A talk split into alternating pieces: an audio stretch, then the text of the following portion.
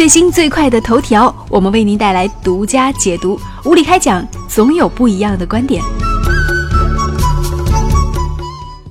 各位无理开讲的听众朋友们，大家好，欢迎大家来收听今天的节目，我是主持人李杰。今天的节目，我们要从两个一千万的故事和大家说起。说到这两个一千万的故事，那首先让我们把时间倒回到二零一七年的九月七号，在那一天。科技男也可以说得上是一个网络天才程序员苏小茂，带着遗憾离开了世界，跳楼身亡。而就在那一天，他向全世界留下了一份公开信，在信件当中，他详细写清楚了从今年三月三十号跟他的前妻翟星星的第一次见面，到九月七号他跳楼之间的所有事情的经过，他的前妻是如何从他这里骗走了一千万。同时还要勒索一千万的，这就是我们了解到的第一个一千万的故事。而第二个一千万，就是最近故事好像显得谍战丛生的薛之谦和李雨桐之间的故事，那就是。简单来说呢，就是薛之谦在婚内出轨网红李雨桐，然后呢，薛之谦的老婆提出要一千万才能够离婚，于是呢，薛之谦和网红开始为这笔钱进行筹款，最后呢，李雨桐是付了三百万就没有再付钱了。啊，当然这个剧情还是有不断的一些反转，今天、昨天都一直在反转的过程当中，让人感觉到这个不知道该相信谁。今天的节目，我们就这个两个一千万，以及在这样的一个网络时代当中，如何防止这个诈骗，当然如何止损，和大家做一些分析。本节目观点呢，仅代表我们嘉宾的个人观点。那接下来的时间当中，我们就和五月小龙来聊一聊最近大家所关注的这两个一千万。首先，你会认为说这两个一千万它有不同吗？或者说，我们为什么把这两个事件会特别容易的联想到一起？首先呢，是因为这两件事件，他们发生的时间比较集中啊，嗯，啊，都是在最近这一两天，忽然成为我们大家万众瞩目的一个新闻，即便不想关注啊，他也每天霸占了所有的屏幕。那这里呢，我首先想跟大家分享的第一个观点就是，啊我不知道现在这个世界怎么了啊，啊，动辄一千万，难道我们现在是变成了日本吗？他们说是日元吗？一千万，啊，你今天一千万，我一天一千万，大家回去数数我们自己的工资折子，我们每个月工资拿多少？他们怎么可以随随便便就一千万呢？是，就好像是看戏的感觉一样。嗯，完全没有想到说有人可以几个月时间就挣这么多的钱，而且是通过结婚的方式。那咱们女性同胞是不是以后都不要去工作了，直接结婚离婚，结婚离婚，这辈子也就够了？对，这两个故事里面呢，它最大的一个就是说相同点，都是涉及到一个婚姻，是吧？前面我们说 IT 男那个呢，就是骗婚。而后面那个呢，是为了离婚，都是牵扯到一个婚姻的问题。我们刚刚谈的时候，两个一千万是一个共同点，而不同怎么样呢？就是说一个止损的一个问题啊。就说前面我们说苏小茂那一个，最后是啊双方离婚了以后，需要一千万的一个分手费，最后呢这个一千万怎么样呢？他没有偿付，就是说给不起了，最后呢把命丢了，啊死了。后面一个千一千万呢，我们说李雨桐，到目前为止他说的是什么呢？一千万，他出到了三百多万的时候。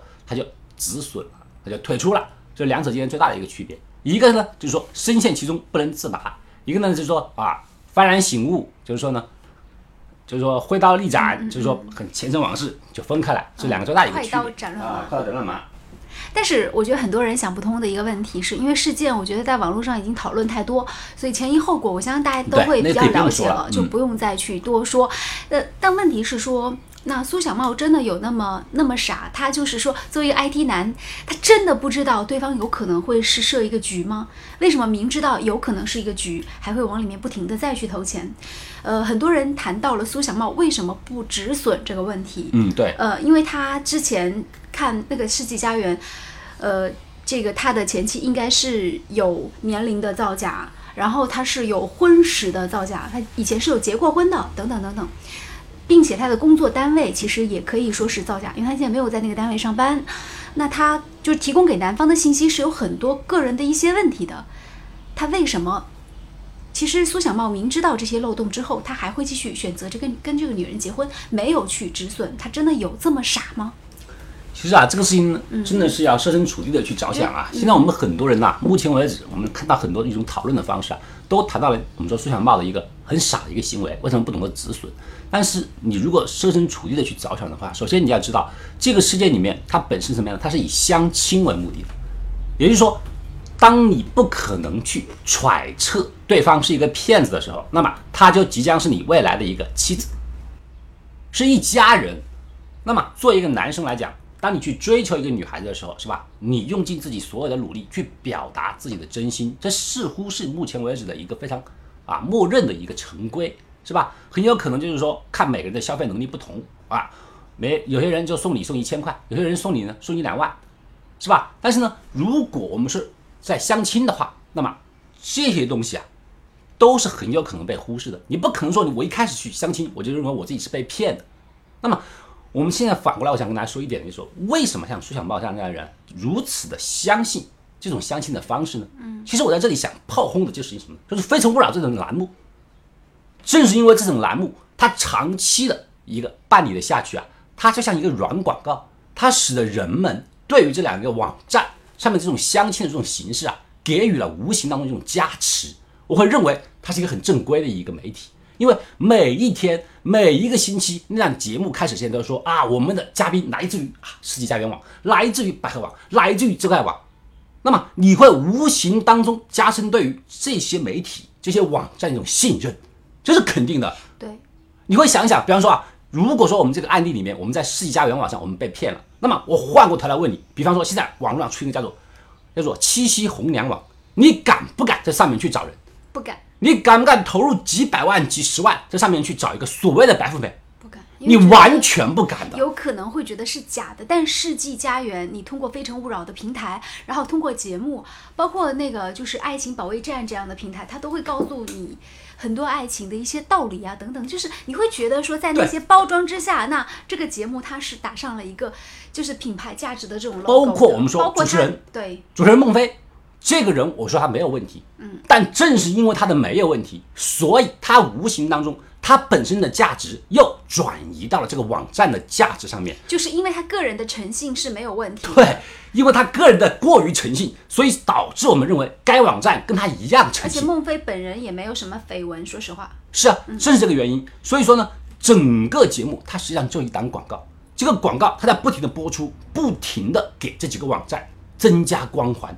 我们以前说过啊，我们说在那个所谓的世纪佳缘网是目前是合并的，嗯，原来是和那个百合网对不对？它是分开的。当时我们网上就说了，在没有合并之前，两个网站怎么样？互相互相攻击，炮轰。对，世纪佳缘网就说说你人家那个百合网是一个骗子，骗婚集中地是吧？然后百合网又回击说你那是一个最大的骗子集中地。好，直到这两个公司合并成为一家以后，哦。再也没有人说对方是骗子，为什么呢？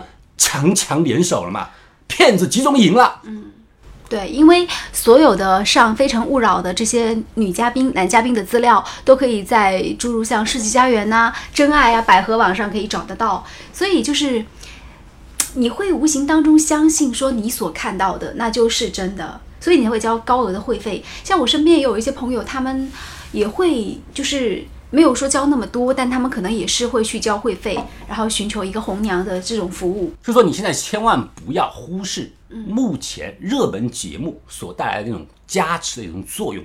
我们知道，一档非常简单的节目，我们说《爸爸去哪里》，到目前为止将广州的那个长隆乐园还炒得红红火火。那么这一档我们说那个浙江卫视的《非诚勿扰》节目，可以说是一个非常非常长寿的一个节目。江苏。呃，江苏卫视吧，啊，反正说《非诚勿扰》这档栏目可以说是一个很长寿的一个节目，也可以做一个是一个现象级的一个栏目。无论是年轻的人，还是说那种菜场大妈，我们谁都知道，嗯，有一种相亲的方式是什么呢？是世纪佳缘网。而且你做得好的话，你还可以去上电视，在电视上面去寻找更好的，让你更满意的。他甚至不止一次的去告诉我们啊，我们的这种婚恋的方式是科学的，是吧？是我们通过大数据对比的，能够找到最适合你。一次一次的宣传，一次一次的广告，那么使得我们就深陷其中了。尤其是我们看到为什么我们说那个叫苏什么苏小茂，苏小茂如此相信呢？他是搞 IT 的，是吧？所以他更加相信 IT 能够给他带来幸福。嗯，那么这个大数据对比，它真的是非常有一个准确性吗？我们说这两天我们看到，由于我们是书想报的事件的时候了，关于世纪家园网里面很多的野新闻都纷纷出来了。我们说包括白星星有一位成功男士，是不是啊？就披露出来了，他说他曾经也被介绍过跟翟星星会面，而且他还强调一点什么？他由于个人的。就是说，整体素质比较优秀，是吧？当他到世纪佳缘网登记的时候，世纪佳缘网没有让他交纳任何任何的会费，直接将他 VIP 了。对，好，这说明什么呢？这说明这个网站它真的是有一个大数据对比。它的大数据对比是怎么样呢？它对于每个人的个人信息进行一个分析，他会觉得你是否有潜力，是否有相关的一个属于进入 VIP 的一个什么一个优势，那我可以让你免会费加入。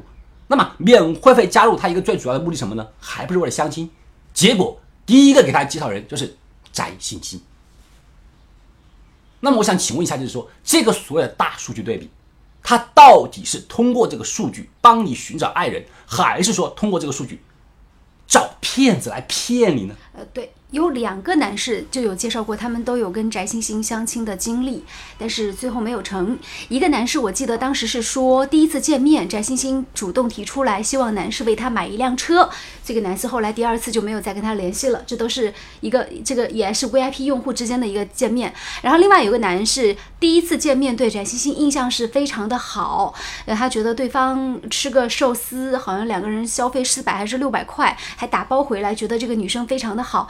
但是那可能是在第二次、第三次见面的时候，对方就女方就提出来说，希望让他带他到这个像巴厘岛或者是马尔代夫去度假，但他当时因为时间上的关系没有对上，所以呢就拒绝了女方，就是没有同意。那之后呢，女方虽然前面表现出好像对他非常有感觉、很爱慕的样子，但也突然之间了无了一切音信。那这个男士他就没有再去往。去追嘛？对，这两个人是庆幸的，是庆幸的。鱼钩已经撒下了，但他们没有咬饵。于是呢，大鱼就这样跑掉了。但是第二个男士，就是那个度假那个男士，他其实对他印象还不错。对，那么这个里面我也很想问一点，就是说，那么我们经过了一个大数据对比，你不是说你是电脑吗？你是数据对比吗？好，你通过了大数据对比之后，你得出来的结论是介绍翟西星这样人给我。那么我是否首先我要相信你是不是有一个大数据呢？如果你的电脑真的像你说一样，系统如此优秀，有大数据的话，你怎么能够首先没有发现像翟星星这样的人，长期在我们网站上驻扎，长期跟人见面，然后长期跟有钱人见面之后，却始终没有结婚，这么一个很奇葩的一个女人，长期在我站上，你没有把这个人打一个问号吗？就好像我们看到《非诚勿扰》的时候，我们都会谈某些人啊，某些女生似乎非常优秀，对不对？然后她一直站在节目上，长期不下去。大家都会觉得奇怪了，你到底是为了上来啊，就是说借我们的媒体让你当网红啊，是吧？还是真心真意的是来想找一个老公的呢？在媒体上面，我们就已经感到很奇怪了。那么翟星星到目前为止，我们所知道的就是说，她在世纪佳缘网上面已经是长达四年，是吧？一个四年的，而且她是交了所谓的两万多块钱的一个 VIP，是吧？每一年好像都交。对，那么就说四年的一个 VIP 女生，然后长期以来。只见面不结婚，只见面不结婚，只见面不结婚，你的大数据对比去哪了？这样的人你还不给他打个问号吗？每一个女生，我们说真心真意想来结婚的一个人，是吧？上世纪佳缘网的一个人，我们是渴望去找到一个合意的郎君的，是吧？你长达四年的时间你还找不到，而且我给你介绍的都是我精挑细选来的有钱人，结果你呢永远找不到，四年还赖在我这儿不走。他们好像有个套路，就是说一开始让你不停的买东西，然后买到对方觉得很烦了，就直接就把你拉黑了。所以说我在这个里面，我现在说，首先我怀疑他是否有大数据，嗯，其次，我不怀恶意的去思考，如果你真的有大数据的话，你这个网站上面是不是养了一群骗子？当我把所有的猎物摆明之后，我就派我手下的骗子去骗你们的钱，最后我们二一天做五。甚至三七开，二八开，但是你没有找到这个记录，所以就这个话，我觉得不能直接去讲。我就是说，我不怀恶意的去猜测。嗯，很简单，我们现在要找到翟欣欣，我们直接查他银行流水。如果他的银行流水在每一个月或者说每一年的时候，在介绍完她的男朋友之后，都有一笔钱打到我们的所有的世纪家园网上，这种反提成的话，那么我们就直接可以告诉，所谓的骗子集团不是翟欣欣和他爸妈和他的舅舅，而是翟欣欣及一群姐妹在某某某某网站的代理下的一个大骗子团伙。因为只有这样的话，我才能够相信这个事件为什么会这么离奇、这么奇葩。啊，凭你一个翟欣欣，你怎么能找那么多有钱人？你就在网上百度吗？你说你上了世纪佳缘网的话，这些可怜巴巴的，像苏志茂这样的骗子，是谁给你推荐的？这些菜、这些饵是谁放到你的盘子面前的？你不把这个链条打断的话，类似的骗局少了一个翟星星，还有很多猩猩和猴子，还有 monkey 都等着你。你必须把这个问题搞清楚，然后这档节目必须关闭。如此一个欺骗骗子的一个平台可以关了，完全可以关闭了。那么多美女啊，找不到人嫁，还在网站上挂着让别人求我，哪有这种事儿？长得那么漂亮的美女，飞城里面的美女就没有长得丑的。你看看飞城里面从开始到现在出了多少乱七八糟的事儿？原来那个栾凤娇，栾凤娇，严凤娇啊，严凤娇，还有呃，包装的像一个天仙一般的纯洁靓丽，结果呢，外围女，人家不仅是外围女，裸照满天飞，就这么多的人，他还能够在十四号位置站那么长时间，当时就应该对这场节目给予极大的一个质疑。这是第一期，我们再看第二期。我们刚刚说到的是平台的一个问题，下面我们从心理学角度来说一个问题，就是说为什么说，呃，这位技术宅男这个苏小茂先生，他越陷越深，明知有可能是骗局还会往下走，因为他其实这个过程当中他投了一千万，他可以止损了，就是是一种什么心理促使他一千万好像还没有投够的感觉，也还可以继续往里面再加钱。我觉得说到这个问题的时候，这种心理我们可以去分析。说到这个时候比较可笑，为什么可笑呢？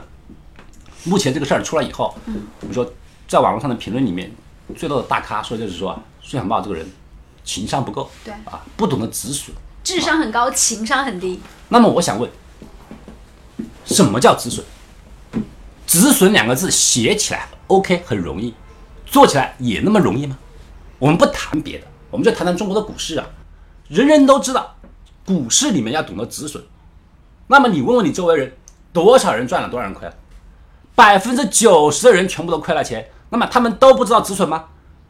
他们的右手都健在，他们也懂得写止损两个字，但是他们都做不到。人本身来讲，他是有一个什么有欲望，这个欲望可能是钱，可能是感情，在这个里面呢，我们说老苏同志啊，他真心真意的是想结婚。我不怀恶意的去思考任何一个女生的话，那么我会认为这个女生真的是我的一个恋爱对象。那么我无论作为一个男人来讲，首先我对于女生她那种表现表达殷勤的方式啊，是一个递增的。我们也看到目前为止能够晒出来的一个清单里面，是吧？那位翟欣欣同志啊，要什么买什么，他的这种要钱的道路啊，你可以看到，实际上是循序渐进。渐深的。嗯，最开始从几十块、几百块的晚餐，然后呢，千把块的鞋啊，万把块的包，它是逐渐、逐渐、逐渐，然后到达了哎几百万的车啊，几百万的的房房子，最后一千万的一个分分手手费，人家是一个渐增的，就说他在试探你，他在试探你能啊给多少？能给多少？因为目前为止，我们知道他现在已经有三段婚史了，是吧？能够披露出来的就是五个被骗的男人。第一个婚史里面二十万搞定了，是吧？人家可能就拿了出来二十万，搞定了。第二个可能搞定了一套别墅，对，第二个可能呃 X 男，给了他一个北京户口和一个北京的别墅啊。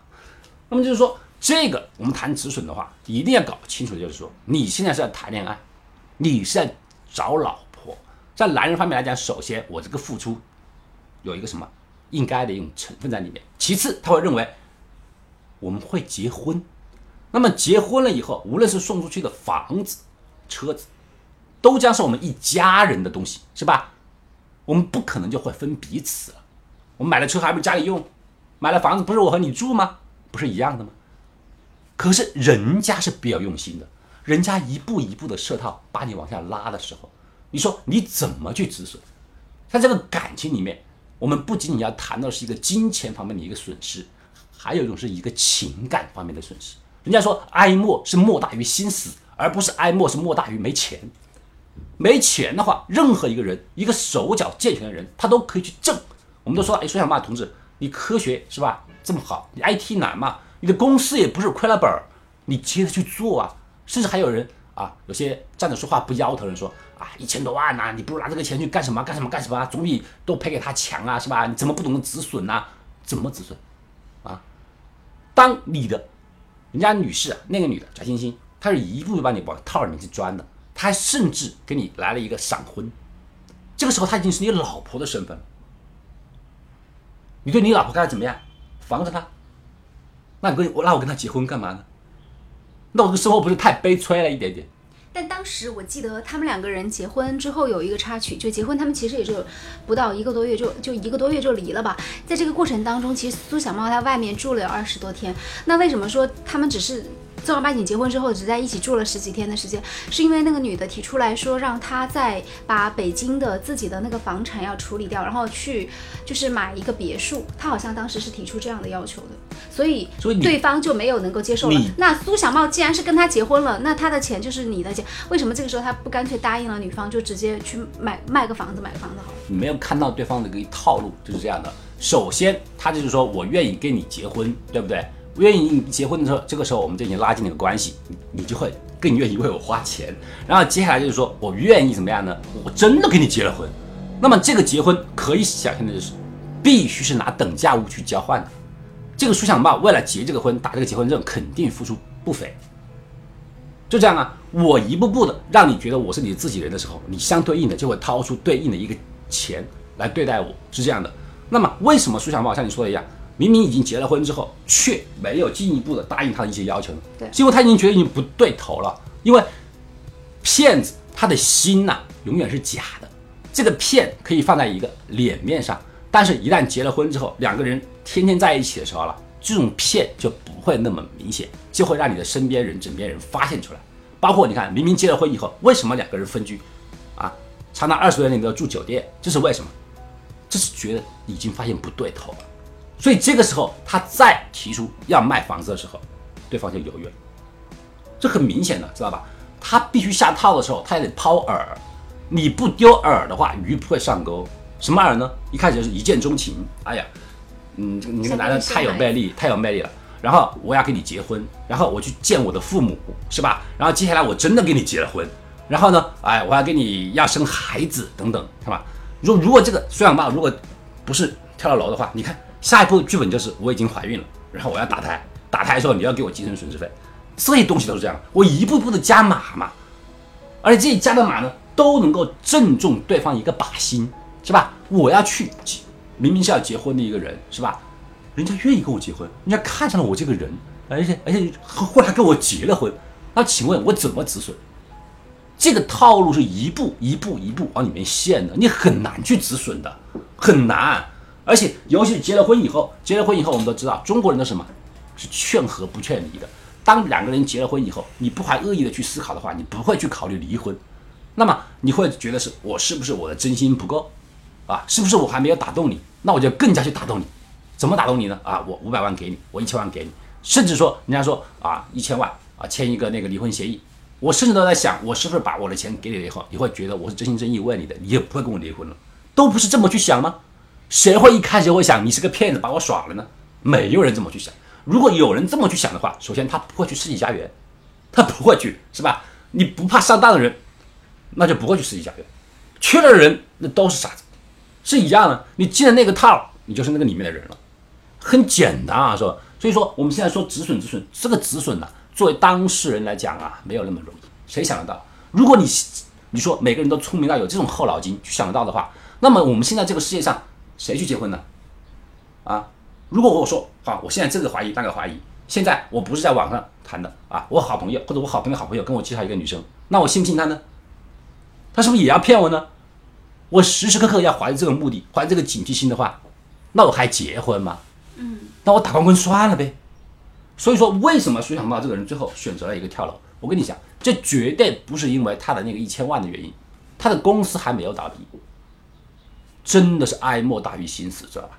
当觉得自己没有脸了，没有脸面了。当一个人幡然醒悟，明白自己从头到尾被人家当猴耍的时候，没有人再对生存抱有一个信心，他活不下去了。只是被一个女人耍了而已啊。他被耍的不是那个女人，他最恨的是他自己。人到了最后厌世的时候，他厌的绝对不是其他东西，而是厌自己。他为什么厌自己？他有技术、有能力，还可以赚钱，东山再起。当一个人的所有的真心、所有一个努力，全部都被对方，就是说惨无人道的，就好像是一个伤口一层层的剥开的时候了，你会觉得自己很无助，然后觉得自己很傻，然后觉得自己简直是活不下去了。所以说，他最后选择的跳楼，绝对不是说像大家说一样恨这个世界，或者说恨翟欣欣。当然，这不肯定是有的，但他最恨的是他自己，恨恨自己这么蠢。恨自己。当他忽然明白一切的时候，他已经走投无路的时候，这堵墙把他逼到了一个悬崖边上。他也许就是感觉那个钱要不回来了。不是钱，真的不是钱的原因。他只是给大家讲一个故们这个节目。今天做的有点超时，那我们就花一点点时间再讲一讲李雨桐这个事情。李雨桐跟薛之谦这个事情，你觉得他那个是不是就做到了止损，或者说他的人生活得更潇洒？这几天关于我们说李雨桐跟薛之谦的故事啊，也可以说，有人说李雨桐和薛之谦这个事情救了这个翟欣欣，也也有这样的说法。嗯，他们两个人的故事也是千转百转，嗯，很多人已经看不清楚。我现在唯一的最大的一个感慨是什么呢？到底是渣男还是渣女？我不在意，知不知道？嗯，这两个人都不正常，都不正常。薛之谦是婚内出轨是肯定了的，李雨桐是明知道对方没有结婚，他还帮助他一起赚钱去离婚，对，没有离婚，他还帮助人家去离婚了，而且在人家没有离婚之前还一起怀孕了，孩子都已经七个月了，他现在全部说是薛之谦做的。他自己呢？他当时怎么想的呢？人家可是已婚的呀，啊，我跟他一起挣钱，然后帮助他离婚，我给他三百万，你就对了，你就正确了。那这个世界上怎么办呢？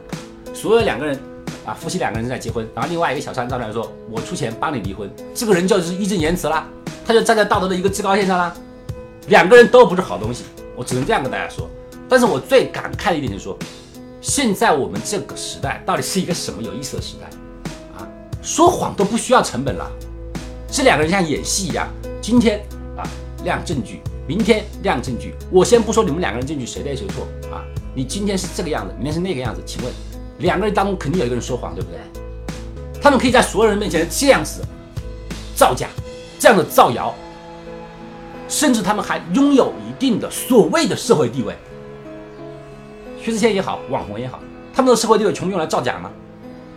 其实网络时代，人人说谎是不需要成本的，想怎么说谎怎么说谎，甚至现在还可以传说说啊啊，微信聊天记录 PS 是不是？转账聊天记录 PS，最后甚至还亮出来一个双方的一个对话的一个录音，前面说谎，后面圆，后面圆了之后再说谎，这两个人有底线吗？有底线吗？好，感谢大家关注收听了今天的无理开讲节目，我们节目就进行到这里，再见。